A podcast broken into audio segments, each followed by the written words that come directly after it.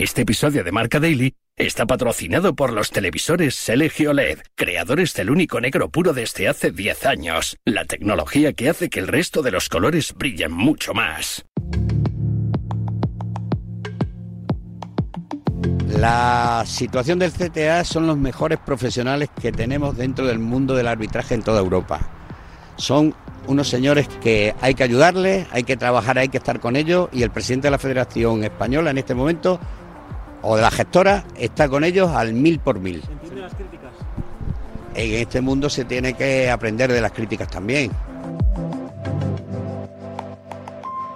Pedro Rocha, el presidente de la comisión gestora que dirige la Federación Española de Fútbol hasta principios de 2024, puso ayer, tras la asamblea de los clubes de la liga, la mano en el fuego por los árbitros en uno de los momentos más complicados que vive el Comité Técnico de Árbitros. El caso Negreira, la presencia de una sala paralela a Labor o los discutidos arbitrajes de, Burgos Bengoechea en el Pizjuán y Ortiz Arias en Montilivi les han vuelto a colocar en el disparadero y en el centro de todas las críticas. Es martes 24 de octubre, recibe un saludo de Pablo Villa y hoy tiene España a los mejores árbitros de Europa en Marca Daily, un podcast patrocinado por los televisores LG OLED, creadores del único negro puro desde hace 10 años, la tecnología que hace que el resto de los colores brillen mucho más. Marca Daily.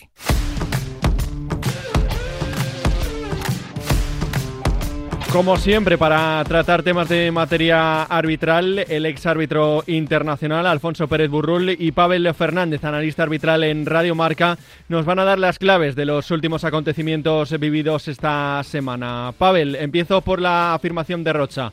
¿Tenemos los mejores árbitros de Europa? Pues estoy muy de acuerdo con Pedro Rocha. Al final, el ejercicio es muy sencillo. La mayoría del populacho busca la respuesta a esta pregunta del interior de su cabeza y, como digo, la respuesta no está ahí porque en algo tan subjetivo no nos podríamos de acuerdo jamás. ¿Son los árbitros españoles los mejores del mundo? Hombre, del mundo no sé, pero de Europa seguro. ¿Cómo lo sé? Pues fácil. La UEFA lleva dos temporadas de forma consecutiva designando a los árbitros españoles para las competiciones europeas más que a ningún otro país. Y eso es un hecho incontestable. Alfonso, ¿cuánto daño ha hecho en la imagen de los árbitros el caso Negreira?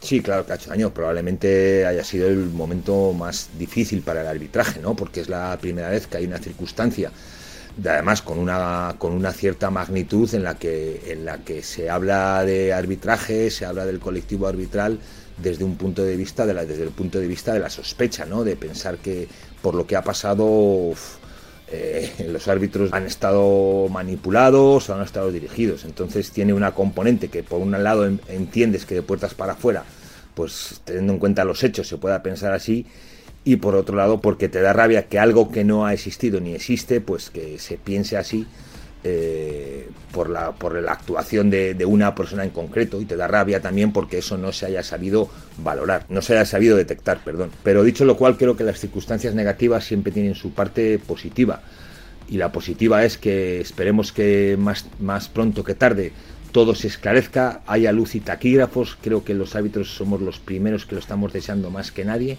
y creo que sobre todo va a ser una buena oportunidad para, para partir de cero y para, para, crecer, para crecer más y mejorar todavía en torno a, a, partir de este tema, ¿no? Cuando por fin acabemos, es para que se sepa toda la verdad de las cosas, que paguen los responsables que tienen que caer y cuando, y cuando quede claro que ante, ante toda la opinión pública que puede haber habido situaciones como la del caso Negreira, situaciones de clubs que pagan a un dirigente del, del comité de árbitro, pero que todo el mundo esté tranquilo, que eso nunca le ha llegado a un, camp, a un árbitro de fútbol a la hora de, dirigir un partido. ¿El VAR es de verdad una ayuda para los árbitros o pone todavía más en el ojo de la crítica a los colegiados? Bueno, la paradoja del VAR es que la tecnología mm, puesta al servicio al árbitro, del árbitro de fútbol para que en una labor tan difícil y que necesitas a veces tanta precisión y tener un poco más de tiempo para valorar ciertas jugadas, pues yo creo que ha sido proporcional a que crezca cada vez más la cultura de la protesta, ¿no?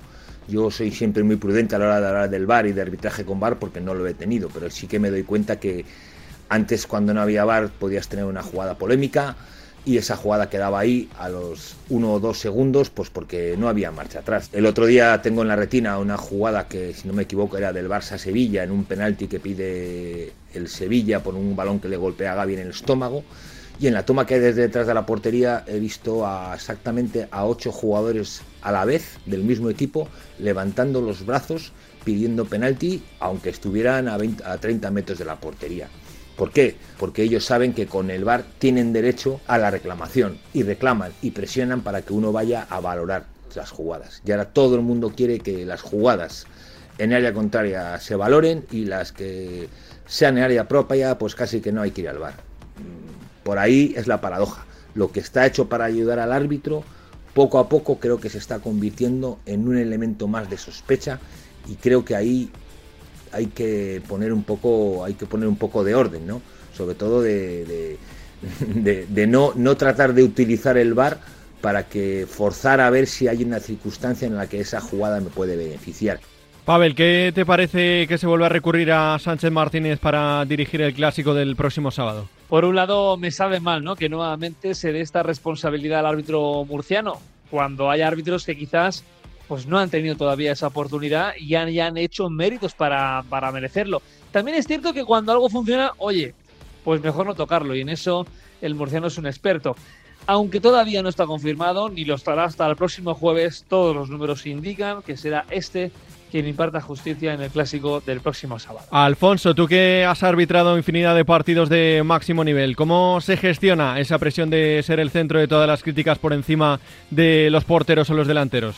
Bueno, porque el concepto de error aplicado al árbitro de fútbol no tiene nada que ver con el concepto de error que se aplica a la labor del árbitro. Es una cuestión de, simplificar, porque aunque las cosas o las circunstancias de juego se quieran dimensionar, al final no forma parte más que de cómo, por desgracia, eh, los equipos ven a los árbitros en la mayoría de los casos, que es que eh, cuando el árbitro se confunda, que sea a mi favor es algo de lo que eres plenamente consciente, que probablemente te gustaría que no fuera así, pero que en absoluto es lo que más, lo que más te presiona, porque, porque no tienes más que darte una vuelta por las jugadas y, darte cuenta que la misma jugada, dependiendo del área y del color con que se mire, pues para unos es un penalti clarísimo y para otros no era penalti ni para atrás, con lo cual por ahí racionalizas bastante y a partir de ahí sí que obviamente tienes una presión deportiva, de hacer bien tu trabajo, de colocarte bien, de, trabajar la intensidad de los partidos, de saber leerlos y esa es la parte de, de, presión en positivo que lo que haces es trabajar para minimizar al máximo el error, pero siempre lo va a haber. Sí que es cierto que hay una variable de la presión, es, es el cabreo que a veces puedes tener con el resto del mundo cuando no hablan de ti como que te has confundido, sino de que, no eres honrado, de que tiras para unos o tiras para otro. A mí personalmente me costaba mucho filtrar esta, esta emoción porque sí que me cabreaba el que la gente dudara de la honradez y, la, de la honestidad de uno. Y eso es otra componente más que hay que quitársela siempre antes de un partido de fútbol. Yo no fui el que, el que la bautizó, de hecho es una sala que viene ya utilizándose hace varios años por parte del comité de hecho, hay, dos salas realmente, una de los técnicos, de los operarios del, del Hokai, que son los técnicos, los operadores del, del bar, y una sala de operaciones que no viene reflectada ni en los estatutos de la federación, ni en el propio protocolo bar, ni en ningún, eh, bueno, de hecho, ni en nuestro contrato laboral. Este es eh, Xavier Estrada Fernández, el exárbitro internacional que el pasado viernes por la mañana en Radio Marca hablaba de la presencia de una sala paralela a la BOR. Pavel, ¿duele todavía más eh, que se ponga en duda la honorabilidad de los árbitros eh, por parte de alguien que ha estado ahí? Yo aquí lo que interpreto es que Estrada Fernández está dolido, muy dolido y que tiene ganas de hacer daño a la cúpula del CTA. Estos lo sacaron por la puerta de atrás y el catalán aprovecha cualquier oportunidad para meter mano a Medina Cantalejo y a los suyos.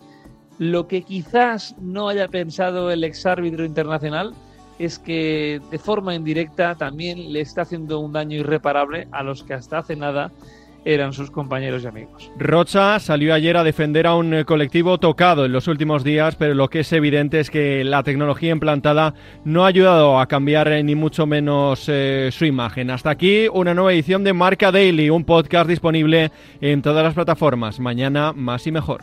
Hace 10 años, LG creó el único negro puro, un hito en la historia de la tecnología que hizo brillar millones de colores.